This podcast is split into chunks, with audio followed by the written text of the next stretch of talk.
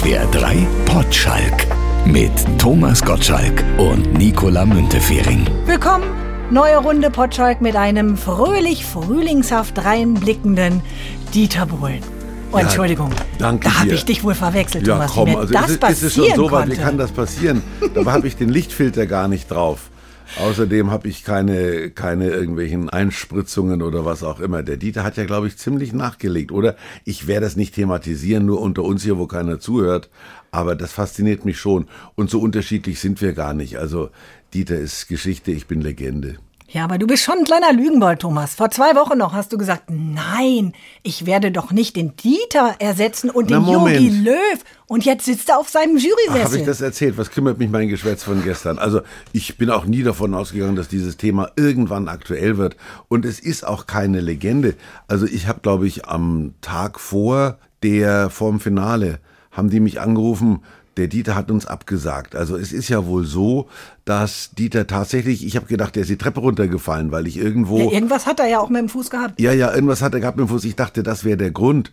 Aber der hat irgendwie gebockt. Also der hat ja die, die ganze Staffel irgendwo offensichtlich schon abgehakt gehabt und hat gedacht, da fehlen noch zwei Sendungen. Ich würde also nur normalerweise auch auf Gips einmarschieren, wenn ich sage, ich schulde dem Sender noch zwei Sendungen. Das gibt es für mich nicht. Also wenn mir einer auf die Fresse haut und ich kriege den Mund nicht auf, bleibe ich zu Hause. Aber wegen, wegen einem kaputten Knie oder Knöchel irgendeine Sendung abzusagen, in der man reden muss, das gäbe es für mich nicht. Also um es kurz zu machen, haben die mich angerufen, könntest du dir vorstellen, und ich habe ja selten in meinem Leben, bitte ich um Bedenkzeit. In diesem Fall habe ich gesagt, ich rufe euch in einer Stunde zurück, weil ich mir wirklich gedacht habe, was machst du da? Dann habe ich mir aber Folgendes gedacht. Es geht ja weder um Bohlen noch geht es um mich bei dieser Veranstaltung, sondern es geht um diese Kandidaten. Und da hat man mir glaubhaft versichert, dass bei denen der Vorschlag, dass ich das machen soll, nicht nur Heiterkeit, sondern auch Fröhlichkeit und Begeisterung ausgelöst hat. Und habe ich gesagt, nee, dann mache ich das, habe aber gleich von vornherein gesagt, ob der das FIS trifft oder ob der am Ass gescheitert ist oder was auch immer, ob Jason Derulo schöner trillert als der, das weiß ich nicht, das werde ich auch nicht merken. Aber ich kann mich hinstellen und kann euch sagen, Freunde, ein Superstar wird der nie. Ich habe genügend getroffen, um zu wissen, wie die aussehen müssen. Du bist halt einfach ein total hilfsbereiter Mensch. Ja, klar, eine Ne? Hilfsbereitschaft und dann, und dann war das ja auch noch, die haben mir auch noch Geld angeboten dafür. Man Ehrlich? ja nicht. Ja. Das glaub ich nicht. Ja, ich habe gesagt, ich will so viel wie Bohlen, haben sie dreckig gelacht. Hat sich der Dieter denn schon bei dir bedankt für deine Hilfsbereitschaft? Ach, woher? Darum geht es ja auch gar nicht. Also ich glaube auch nicht, dass der glücklich war. Also die Kandidaten waren, glaube ich, glücklicher als er. Aber ich habe ihm nichts weggenommen. Wenn er gesagt hätte, ich mache das, hätte er mich verhindern können. Zum ersten Mal in seinem Leben hätte Bohlen mich verhindern können. Aber er hat nicht gezuckt und der sagt, wenn ich bockig bin, dann lieber nehme ich einen, der es besser macht als ich, als dass ich da selber sitze und, und irgendwo mich ärgern muss. Siehst du, ein Spricht auch Titan- wieder für ihn. Ein Titan ersetzt den anderen, ne? Das war mein Gedanke. Das wird ja immer, immer wieder thematisiert, ne? Der Kahn-Titan, Pop-Titan, Show-Titan. Jetzt hoffe ich nur, dass der, dass der, der Löw mich nicht braucht. Dann sonst ich wir können jetzt natürlich nicht mehr glauben, dass du jetzt kein Bundestrainer werden willst, ne? Ich kenne ja von den Nationalspielern nur, nur Lewandowski erkenne ich. Ach, aber das wäre ja ähm, eigentlich auch egal. Und Miroslav Klose, aber der hat ja Der, mitgesungen der spielt dabei. doch gar nicht mehr. Weiß ich, der hat ja bei, beim, beim Ding mitgesungen. Ich dachte, da steht Miroslav Klose dabei, war das ein anderer, der so aussah wie der. Ja, ja, lenk nur ab. Du hast wahrscheinlich schon den Trainingsplan in der Hosentasche, ne? Wie Plan das, hab ich. Wie, wie das weitergehen soll mit der Alle aufs Tor, alle aufs Tor. Du Titan, du. Ja. Sag mal, weißt du eigentlich, was Titan genau ist, wenn alle immer vom Titan reden? Ach, nachdem ich ja in der griechischen Mythologie eher bewandert bin als Dieter Bohlen, glaube ich, würde ich mir Titan vorstellen als einen von diesen Urweltfiguren. Ich weiß allerdings nicht, ob der aus der griechischen Mythologie, Mythologie kommt oder eher doch aus der germanischen, aus der römischen, aus der lateinischen, glaube ich nicht. Außer Romulus und Remus gab es ja da wenig. Also, Thomas, Titan ist eine Riese in Menschengestalt, griechische Mythologie. Eben. Also, wie sieht's aus mit Impftermin bei dir? Ja, 16. April. Ja? Stimmt, du darfst ja 13:30. jetzt demnächst, ne? Ja klar, ich bin dran. Außerdem, was wollte ich dich denn fragen? Ach ja, genau. Was glaubst du bei einer Umfrage? Welcher Promi vermittelt den Menschen am ehesten den Eindruck, sie zu beschützen, sollte die Welt von Aliens angegriffen werden? Na, wahrscheinlich Angela Merkel. Ja, fast. Kumpel von dir. Günther Jauch? USA. Ja, so weltweite Umfrage. Ja, ja, englische dachte- Umfrage, englische Englische Umfrage. Umfrage. Von mir ein Kumpel, der die Welt gegen Aliens besch... Keine Ahnung. Arnold. Schwarzenegger. Echt, ja? Ist auf Platz 1 gelandet. der ist selber ein Alien. Auf Platz 2 Will Smith und auf Platz 3 Tierfilmer und Naturforscher Sir David Attenborough. Ja, das ist der alte Attenborough. Also das ist doch, aber da siehst du doch, wie bescheuert Umfragen sind. Wer auf die Idee gekommen ist, Menschen zu fragen. Ich sehe das dauernd, da hast du jetzt auf dem Handy dauernd so Geschichten, wo du den Zeiger nach links und nach rechts drehen kannst, wo du sagst, kein Mensch kann das wissen. Was man, glauben Sie das? Glauben Sie, dass Corona Weihnachten vorbei ist? Ja, man kann es hoffen und das kann man abfragen. Aber was ich glaube, spielt überhaupt keine Rolle in Bezug auf das, was passiert. Ja, der Arnold hat auf jeden Fall diese Nominierung dankend entgegengenommen, äh, hat gesagt, ich bin bereit, Leute. Ja, Falls klar. die Aliens kommen, ich bin da. Ich bin da. Ja, wer weiß wie lange noch, aber ich wünsche es ihm, dass er noch lange da ist und dass die Aliens zügig kommen, damit er das noch erlebt. Der ist auch geimpft vermutlich, ne? Schon lange. Arnold, in Amerika sind sie alle geimpft. Mein Sohn hat mir, wie gesagt, geschrieben, komm, komm nach Amerika, da kannst du im Supermarkt geimpft werden. Wie geht's denn deinem Kumpel Ralf Möller? Der hat ja Corona. Mit dem habe ich telefoniert, der hat nur Geschmacksverlust, aber er hat ja noch nie Geschmack, insofern ist das egal. Abonnentenpost, Thomas. Mhm. Potschalk.swr3.de. Thorsten Schindler. Thorsten, mein Thorsten. Thorsten möchte etwas verifiziert haben. Eine Geschichte, eine Legende, ob das stimmt oder nicht. Frank Zappa war anscheinend bei dir mal zu Gast in einer Radiosendung. Und dann schreibt er, Gottschalk legte die Single Bobby Brown auf. Diese hat Frank Zappa mitgebracht und wenige Sekunden später flog die Single vom Plattenteller. Es war nämlich die deutsche Version von Bobby Brown zu hart für die Hörer. Stimmt diese Geschichte? Ach du, es gibt über mich so viele Geschichten, an die ich mich selber nicht erinnere. Ich erinnere mich, dass Zappa bei mir im Studio war. Ich erinnere mich, dass ich Bobby Brown gespielt habe, die auch im englischen Text schon hart genug ist. Und ich wollte gerade sagen, da, da bietet sich eine Lyrics-Version nicht genau, an. Genau, da hat sich aber keiner irgendwo die Mühe gemacht, das zu übersetzen. Kann ich mir gut vorstellen. Ich weiß nicht, ob es eine deutsche Version gibt. Wenn es sie gibt und äh, Frank Zappa die mitgebracht hätte, hätte ich sie sicher aufgelegt. Da bin ich furchtlos weil Zappa hat das Recht, über das zu entscheiden, was er von seiner Musik hören möchte. Mothers of Invention. Wo ist der Frank Zappa von heute, frage ich euch. Ja, musikalisch guter Song. Textlich geht's natürlich überhaupt nicht. Wie gesagt, eine Lyrics-Version würde mich wundern, wenn den Text freiwillig einer übersetzt auf Deutsch. Wenn wir bei der Musik sind, durfte Thomas bei Wetten das eigentlich persönlich die musikalischen Gäste aussuchen und einladen lassen, möchte Oliver Knieps wissen. Ach Kind, es ist doch so, das wissen wir doch inzwischen, dass eine Kylie Minogue, wer auch immer damals da war, nicht gesagt hat, ich würde gerne mal in Böblingen bei Wetten das auftreten, sondern dass die Plattenfirma gesagt hat, Honey, wenn du Platten verkaufen willst, dann musst du da auftreten, hat die gesagt, do I have to? Dann haben die gesagt, yes, you have to. Und dann kam die auch. Und so läuft das. Und wenn Madonna eine Tour macht und man sagt ihr, es wäre günstig, die macht keine Touren mehr. Aber wenn man ihr damals gesagt hat, du musst in Wetten das auftreten, hat die gesagt, well, if I have to, I will. Aber durftest du es dir nicht vielleicht auch ein bisschen wünschen? Ob die dann nachher kommen oder nicht, ist eine andere Sache. Aber gewünscht habe ich mir vieles. Ich habe mir viele gewünscht, die nie gekommen sind. Ja, wen denn? Weiß ich nicht mehr. ja, wissen Sie, ich habe mir viele gewünscht, die sind nie gekommen. Ja, wen denn? Ja, das weiß ich doch nicht mehr. Na klar. Wer war das denn da, den du gar nicht unbedingt haben wolltest? Ach, ne, es gab so Leute, die natürlich zu einer gewissen Zeit unverzichtbar waren, die du aber vier Wochen später schon nicht mehr wolltest. Mir ist ja wie niemandem auf der gesamten Showbühne die Vergänglichkeit dieses Geschäftes deswegen klar, weil ich eben oft gebarmt hatte, warum haben wir den nicht? Und ein Jahr später hieß es, der kommt und ich gesagt, oh Gott, den braucht doch keiner mehr. Und ich hatte das große Glück natürlich, viele Stars zu ihren großen Zeiten zu haben. Was aber das Tragische ist, das habe ich glaube ich schon mehrfach beklagt, aber beklage es immer gerne, dass ich zum Beispiel, ich saß neben David Bowie und David Bowie geht auf die Bühne und singt und drei Millionen Hörer verabschieden sich oder Zuschauer. Das ist einfach so, dass ich im Fernsehen, diese Leute kosten dich mörderisch Quote. Alle Showstars. Also Bowie natürlich weniger als Zappa, Zappa mehr als Bowie aber wenn, wenn, wenn der Gabalier zu seiner Quetsche greift, dann schaltet keiner aus. Das ist das Eigenartige. Ja, aber meinst du, ich meine, so Superstars das wie Michael Jackson. David Bowie, warum sollten die denn da ausschalten? Das ist, das ist halt so. Ich meine es nicht, sondern den, der Beweis haben wir gekriegt. Ich habe ja dann immer irgendwann auf meiner, in meinen späteren Jahren diesen, diesen Verlauf gekriegt und dann war eine Zacke nach unten. Also, was war denn da los? Ja, da war ein internationaler Popstar. Ich habe ja wirklich gute Leute gehabt. Also das Eigenartige ist, die schalten bei, wenn Roberto Blanco singt, ein bisschen Spaß muss sein, schaltet kein Mensch weg. Aus welchem Grunde weiß ich nicht. Aber wenn die Leute, auf die ich Wert gelegt habe, aufgetreten sind, haben mir immer ein paar Millionen gefehlt. Also keiner will die Scissor Sisters singen hören. Echt? Das ist, das ist ein Fakt, ja. Es ist keine Befürchtung von mir, sondern ich weiß das, dass es so ist. Ja, dann weißt du ja, wen du einladen musst, damit die Quoten nicht runtergehen. Mhm.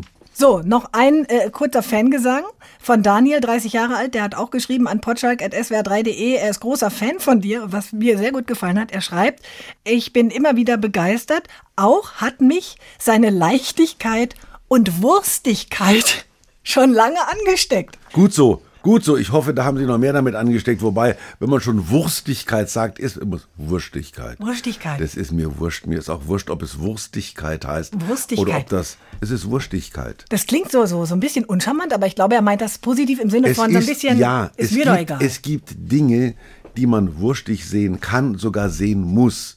Also, ob ich jetzt als Pop-Titan bei Dieter Bohlen am Samstag die Nation rette oder nicht, ist mir und der Nation wurscht. Aber es gibt Dinge, die einem nicht Wurst sein dürfen und die sind auch mir nicht Wurst. Es gibt Dinge, die sind wichtig. Kinder sind wichtig, Beziehungen sind wichtig, Entscheidungen gibt es, die sind wichtig. Aber es gibt auch unheimlich vieles, was wurscht ist, wo wir uns aber darüber Gedanken machen, wo ich sage, es ist halt so. Man kommt in ein Alter, wo man anfängt, Dinge so zu akzeptieren, wie sie sind und sagt, kannst du eh nicht dran ändern. Und alles das ist mir inzwischen wurscht. Wenn man mir sagt, setz dich dahin, setze ich mich dahin und sage nicht, der Stuhl ist nicht, die hat nicht die richtige Farbe oder nicht die richtige Form. Sitzen ist in jedem Fall besser als stehen, egal worauf. Nimmt die Wurstigkeit im Alter ein bisschen zu? Ja. Sie nimmt definitiv zu. Man kann es auch die Gelassenheit des Alters nennen. Dann hört sich's besser an als Wurstigkeit. Ja, ja. Ich nenne es Wurstigkeit. So, eine, so ein bisschen eben, so eine latente, so ein bisschen latente Langeweile manchmal ist auch ganz charmant. Ja, man muss aufpassen, dass es nicht in Überheblichkeit und Sarkasmus abrutscht. Passiert mir ab und zu. Und dann reiße ich mich am Riemen, weil das finde ich beides nicht gut. Aber Wurstigkeit finde ich nicht nur gut, sondern auch wichtig, weil sie dich psychisch gesund hält. Menschen, denen nichts Wurst ist, die sind irgendwann am Ende ihrer Kräfte. Und zwar stimmt. bevor ihnen der liebe Gott gesagt hat, das war's jetzt. Und siehst du, diese Wurstigkeit gibt es auch in der Musik. Dua Lipa zum Beispiel, die oft von dir gemobbte Dua Lipa. Die Lua Diep ist mir zum Beispiel völlig wurscht. ja, Das aber die hat, die denen. hat in ihrer Stimme auch so, ein, so, ein, so Ja, eine latente ja. Langeweile und Wurstigkeit. Super. Ja, aber sie nervt ja schon wieder, weil sie dauernd, weil sie dauernd kommt sie mit ihrer Woman Power und, und Alpha Female. Und das ist etwas, wo ich sage, deine Botschaft, Baby, interessiert keine Sau. Sing und das kannst du und das macht sie toll, aber lass uns mit deinen Botschaften in Frieden. Hast du Angst vor der Powerfrau? Bestimmt nicht. Also wenn dann nicht vor Dua Lipa. Die weiß gar nicht, dass es mich gibt. Doch, bestimmt, gan- Ich Thomas. habe in meinem ganzen Leben nur mit Powerfrauen zu tun gehabt. Alle anderen sind mir auch egal. Nur Powerfrauen ist es auch egal, ob da ein Sternchen in der Luft hängt, wo dann noch innen kommt.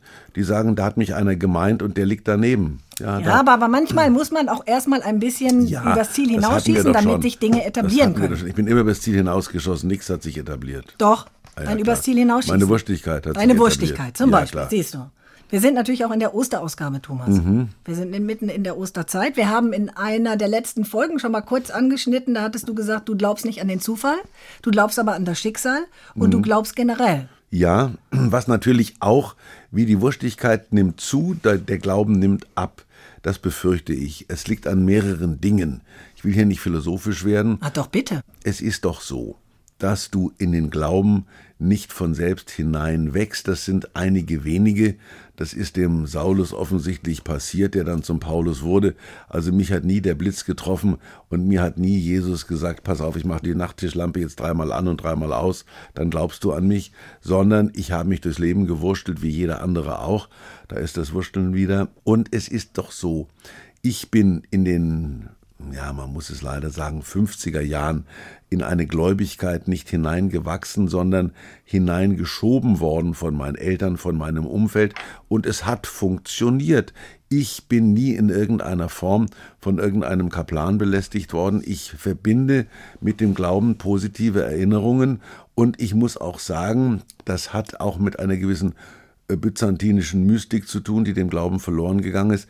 Wenn also, sagen wir mal, die Sonne durch ein äh, Mosaikkirchenfenster bricht und der Weihrauch quillt und die Orgel spielt, dann bist du wahrscheinlich Gott näher, als wenn du irgendein Traktat von Karl Rahner oder, oder von Hans Küng liest. Ich habe beides getan und muss sagen, es ist wahnsinnig schwer, den kindlichen Glauben, dieses mystische, intellektuell zu unterfüttern. Es ist fast nicht möglich. Und es ist noch unmöglicher, in der heutigen Zeit Kinder mit der gleichen Naivität in den Glauben zu stellen, wie es zu meiner Zeit war.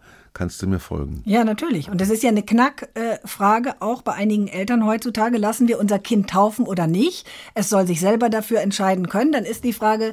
Ja, die Frage Gebe hat ich man mir nicht vor? gestellt und man hat mir auch nicht. Die Taufe ist wurscht, was man da einem Säugling über den Kopf kippt, ist egal. Aber die Frage ist, wenn du zwölf bist, wenn du 14 bist, äh, wenn du, wenn du acht bist, wenn sich im Grunde dein Charakter formt, wie formt er sich? Ich habe tatsächlich Onkels und Tanten gehabt. Meine Tante war im Kloster, war eine Nonne, mein Onkel war, war Priester. Das hat mir weder geschadet, noch hat es mich in irgendeiner Form verkorkst. Ich muss auch zugeben, dass es heute sehr viel schwerer ist, in diesem Umfeld diesen Glauben zu entwickeln. Also meine beiden Kinder, ich habe es und das bedauere ich zu einem gewissen Punkt. Andererseits hat mir das von den beiden noch keiner vorgeworfen. Ich habe es nicht geschafft, meine Kinder auf diese Bahn zu kriegen oder ich habe es auch nicht Sind die beide gewagt. getauft? Die sind, ja, sind beide getauft, ja. Muss ich schon nachdenken, aber deren Kinder, soweit ich das weiß, sind beide nicht getauft. Doch, der eine, da habe ich aber dafür gesorgt. Da habe ich dafür gesorgt, ja, das war. dich eingemischt. Da habe ich mir eingemischt, habe ich gesagt, schaden kann's nichts, ob es was bringt, merkt man später. Na, es ist ja auch gut, wenn man seine eigenen Entscheidungen dann nachher trifft. Die Frage ist nur, kann ich mich im Nachhinein vielleicht eher gegen etwas entscheiden, was ich kennengelernt habe, als irgendwann für etwas, was ich nie kennengelernt habe? Das hast du wiederum schön gesagt. Aber das ist tatsächlich so. Wie willst du den Glauben kennenlernen? Du kannst nur sagen, er hilft mir, er hilft mir nicht. Heute ist Glauben teilweise natürlich ersetzt durch Gänsehaut pur oder durch irgendwelche eigenartigen New Age Geschichten. Also es ist für mich ein Unterschied, ob ich mir zu Hause ein Räucherstäbchen anzünde oder ob ich in einer Kirche noch den Weihrauchgeruch wahrnehme. Der macht mich nicht frommer, aber das hat damit zu tun, diese Symbolhaftigkeit eines ewigen Lichts, diese Gläubigkeit an etwas, das musst du, glaube ich, als Kind und als Jugendlicher aufsaugen, um es später nicht in irgendeiner Form, du kannst es als Wunder erleben. Aber das ist Camus, glaube ich, passiert, der in irgendeiner Kirche plötzlich geglaubt hat, er muss glauben. Und das ist, das ist dem Saulus äh, passiert vor irgend, ich weiß nicht, wo er, wo in Damaskus, glaube ich, war er unterwegs. Ob das alles stimmt, weiß auch keiner. Aber ich weiß eben, ich kann mir schwerlich vorstellen, dass Jesus an Ostern äh, von Toten zu den Lebenden wieder geworden ist. Ich kann mir überhaupt nicht vorstellen, und das ist auch, muss man sich auch nicht vorstellen als gläubiger Mensch, dass Maria leiblich in den Himmel aufgenommen wurde. Da kam irgendein Papst nicht mehr aus der Zwickmühle raus. Und ich muss auch sagen, dass das Versagen der Kirche wenig mit Glauben oder mit äh, Christlichkeit oder was auch. Mit Christlichkeit hat es zu tun, weil es unchristlich ist, was die treiben, so sie es getrieben haben. Und ich glaube und ich weiß, dass es diese Fälle gibt. Man kann also weder Corona leugnen, noch kann man leugnen, dass die Kirche versagt hat in vielen Bereichen. Aber sobald, und diesen Satz habe ich immer wieder gesagt, es sich auf das Menschliche reduziert, sind wir alle verloren. Die Politiker sind größtenteils Pfeifen. Und dass in der, sagen wir mal, in der Fuß, im Fußvolk Gottes nur Menschen unterwegs wären, die irgendetwas begriffen hätten, das kann man auch nicht annehmen. Ja, trotzdem ist natürlich auch der Umgang jetzt speziell der katholischen Kirche jetzt mit den Missbrauchsfällen und Absolut so weiter. unentschuldbar, unverzichtbar. Sodass man den Auch Verein die auch verlassen Figuren, kann. Das ist ja leider das Elend. Schau mal, ich habe durchaus überlegt, in, der, in dem Dunstkreis, in dem ich groß geworden bin, hat man den Beruf des Priesters einfach noch drauf gehabt. Aber ich wäre ein denkbar schlechter Priester geworden, weil ich irgendwann nicht nur vom Glauben abgefallen wäre, sondern einfach der kirchlichen Lehrmeinung den Finger gezeigt hätte. Ja, Freunde, ohne mich. Also mit mir könnt ihr sowas nicht machen. Und dann wäre ich weg gewesen. Diese Demut und die ja in den, gerade auch im Glaubensbereich, diesen Gehorsam, den kann ich nur dann anbieten, wenn ich an das glaube, dem ich folge oder dem ich gehorsam bin. Aber wie wichtig sind dir denn zum Beispiel jetzt Ostergottesdienste? War ja auch in der Diskussion. Sollen die stattfinden, sollen die nicht das ist stattfinden? doch kein Thema. Gehst nicht hin. Nein, ich muss, ich muss nicht äh, äh, singen, äh, was weiß ich. Komm mal her, Karfreitag, ich weiß noch genau, o Haupt voll Blut und Wunden, voll Schmerz bedeckt mit hohen, o göttlich Haupt umwunden mit einer Dornenkron. Ob ich das nun singe oder nicht, das ist völlig, dem lieben Gott ist das egal. Und, und es ist kitschig und ob ich nun in die Maiandacht gehe und mehrständig die Grüße singe oder ob ich die Auferstehungslieder singe, was war denn Ostern da? Chrestos amnesti. Also das ist etwas, was einen nicht wirklich weiterbringt, befürchte ich. Und ich habe damals immer dieses Gefasel, ich suche meinen Herrgott im Wald, dann soll er sich auch mit Jägermeister taufen lassen. Also ich bin trotz hoher Kosten, die die verursachen, nicht auch nicht aus der Kirche ausgetreten, weil ich, solange ich Geld für, für Apple ausgebe, gebe ich es auch für die Kirche aus. Das ist beides rausgeschmissen. Ja. Aber mit dem Handy kannst du wenigstens telefonieren. Gott antwortet ja nie, wenn du ihn anrufst. Verändert sich Glaube im Laufe der Jahre? Wird man vielleicht gläubiger, wenn man älter wird, wenn man weiß, im oberen Teil der Sanduhr ist weniger drin als unten? Das ist die Frage, wird man Gläubiger, wird man Ungläubiger? Also ich habe ja immer gedacht, wenn ich dann am Himmelstor stehe, dann steht Petrus schon mit dem Fleißkärtchen da und äh, gegen das Gesetz, äh, was Gott verbunden hat, darf der Mensch nicht trennen, habe ich ja nachweislich gesündigt. Also ich war verheiratet, ich bin noch verheiratet, aber lebe mit einer anderen Frau zusammen. Das ist klar eine Sünde, aber ich fühle mich nicht wie ein Sünder. Nein. Redest du denn mit dem lieben Gott und sagst, hallo, hier bin ich? Ich Kümmer sag, dich ja, guck um dir das alle. an, guck dir das an. Du kannst mir ja mit dem Blitz erschlagen, wenn es dir nicht passt. Interessante Frage, Rallye-Frage, äh, hier achte Klasse, neulich im Religionsunterricht. Brauchen wir einen Pfarrer, Geistliche oder Heilige als Vermittler zwischen Gott und uns oder ist das überflüssig? Die Kirche sieht sich ja in der Rolle.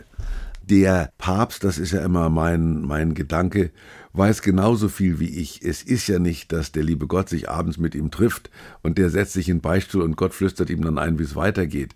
Glauben ist etwas ganz Eigenartiges und es ist ja so, es gibt keinen Beweis, dass es Gott gibt, es gibt keinen Beweis, dass es ihn nicht gibt. Und der Glaube ist etwas und der hat, der macht ja auch nur Sinn, wenn man von irgendetwas überzeugt ist, was nicht nachweisbar ist. Denn wenn es nachweisbar ist, ist es kein Glauben mehr, dann ist es Dummheit, es zu leugnen. Corona zu leugnen ist dumm. Gott zu leugnen ist durchaus eine Position. Ich sage, das ist der Descartesche Wager, nennt man das. Wenn es ihn gibt und ich an ihn glaube, dann ist es okay. Wenn es ihn nicht gibt, dann ist nichts daneben gegangen. Ich Aber wie also zeigt nicht sich dein Glaube zum Beispiel? Mein Glaube zeigt sich, dass mir diese, nennen sie christlich, nennen sie humanistische Regel, liebe deinen Nächsten wie mich selbst, wie dich selbst, einfach ja in dem Fall wie mich selbst. Freudscher Versprecher. Nee, liebe deine, ich liebe, ich liebe dich so wie ich mich liebe, nicht ganz so, aber ein bisschen. Aber der Punkt ist, dass ich dir nichts antue, von dem ich nicht möchte, dass es mir angetan wird. Das sind alles Binsenweisheiten. Aber das ist Christlichkeit. Das, ich weiß auch nicht, ob das was Neues ist. Und es ist mir lieber, ich benehme mich anständig und komme dafür in den Himmel, als dass ich mich anständig benehme und der Deckel geht zu und alles ist aus. Ja, das glaube ich auch. Also das, das ist was, an das ich definitiv glaube. So wie man sich benimmt oder was man rausgibt, das bekommt man irgendwann wieder zurück auf die Ja, eine oder irgendwann andere ist Weise. die Frage, irgendwann das ist die eben, Frage, klar. wann, wann, Ich ja. glaube daran, du bekommst es zu Lebzeiten definitiv bin, zurück. ja, ich bin auch im Leben gut weggekommen. Es gibt keinen Grund für mich, an Gott zu verzweifeln oder zu sagen, wie hat mir das Leben übel mitgespielt. Es gibt den berühmten Job aus der Bibel, der nur Scheiße erlebt hat und der, der trotzdem geglaubt hat. Das ist die große Kunst.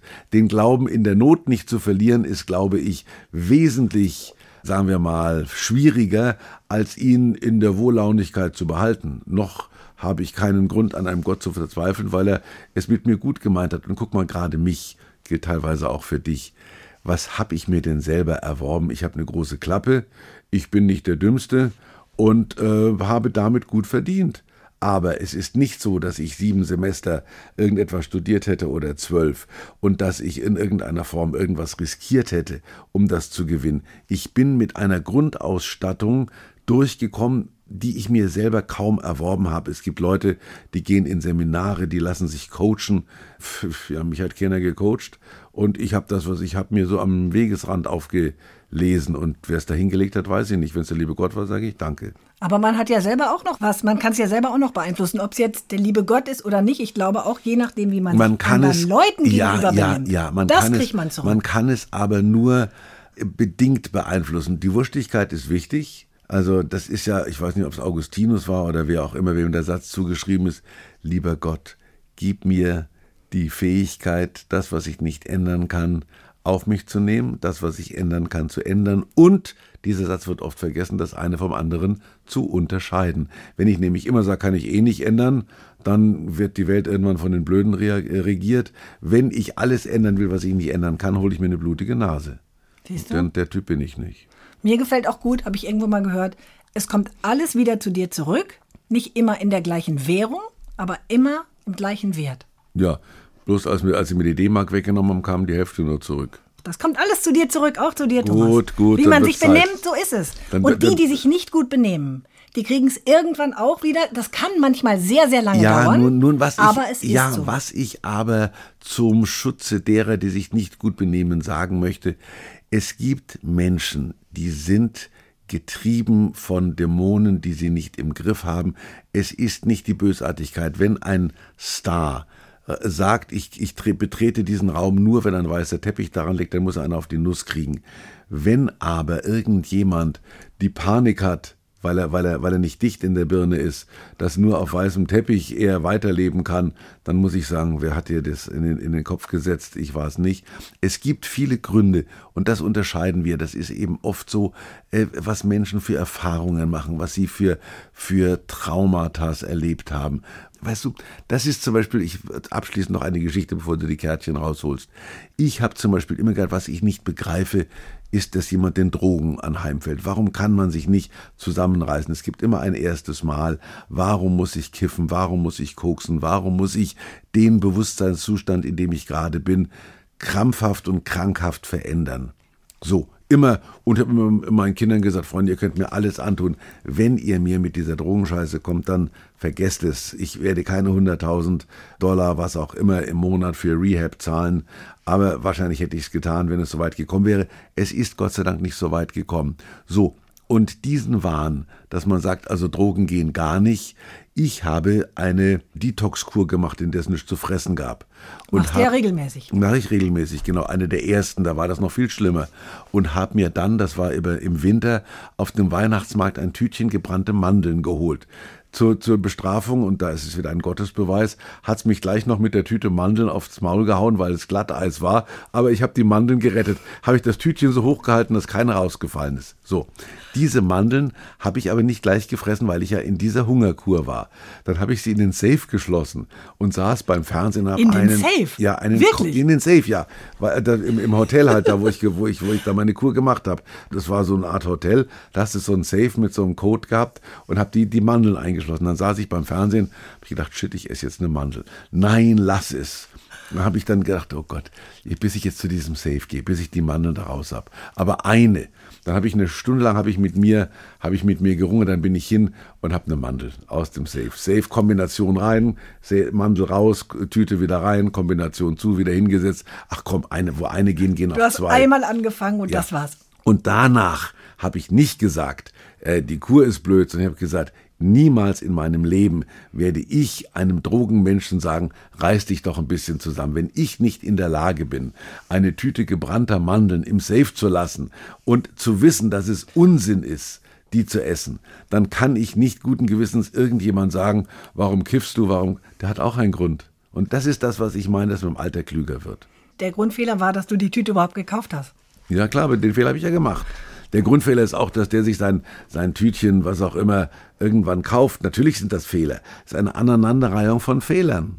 Es war, der Fehler war auch, dass ich nicht gleich gegessen habe, sondern in den Safe gesperrt habe. Aber da habe ich was Hast du gelernt. eine Mandeltüte in den Safe getan? Ja, gebrannte Mandeln aus dem Safe. Aber es hat mir was gebracht. Ich denke immer, wenn es ums Thema Drogen geht, an meine scheiß gebrannten Mandeln. Und dann hast du Mitgefühl. Siehst du? Auch sehr christlich.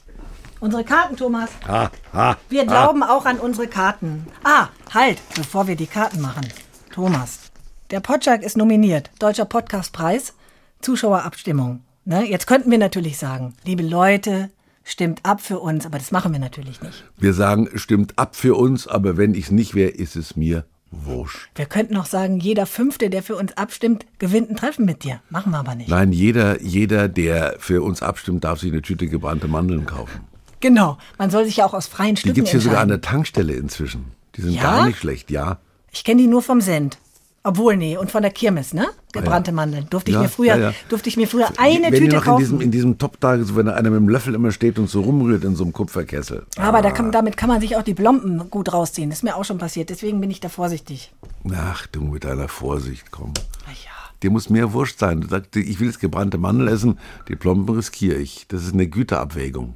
Ah, okay. Mhm. Das merke ich mir beim nächsten Mal, wenn ich eine Tüte gebrannte Mandeln sehe. Güterabwägung. Muss mir wurscht sein, mache ich. Jetzt kam es wieder in der Tasche rum. Na ja. Komm, Thomas. Ja, aber nominieren kann man ja jeden, oder? Das ist Da sind noch tausend Trillionen andere nominiert, müssen wir Ich fairerweise ja, dazu sagen. Aber man Gewinnt- darf gewinnt abstimmen. Das irgendein Publikum Zwölf- darf also Irgendein abstimmen. Zwölfjähriger gewinnt das bestimmt, dem gönn ich's auch. Der freut sich länger als ich. So, So. wisch mal.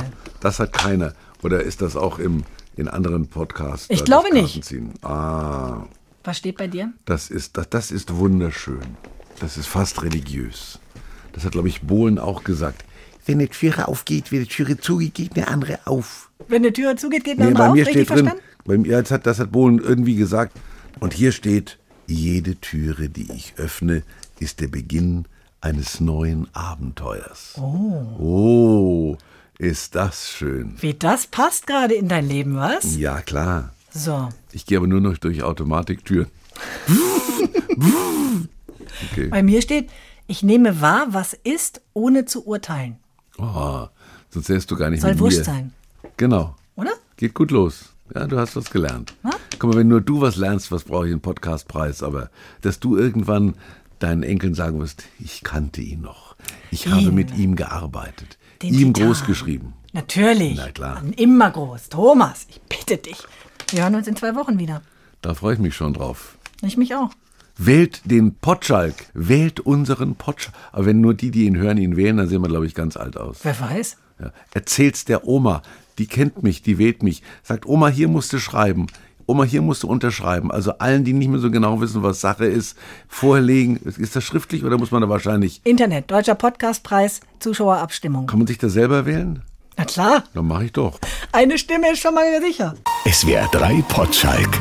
Eine neue Folge gibt es jeden zweiten Freitag, morgens ab 6 in der ARD Audiothek und überall, wo es Podcasts gibt.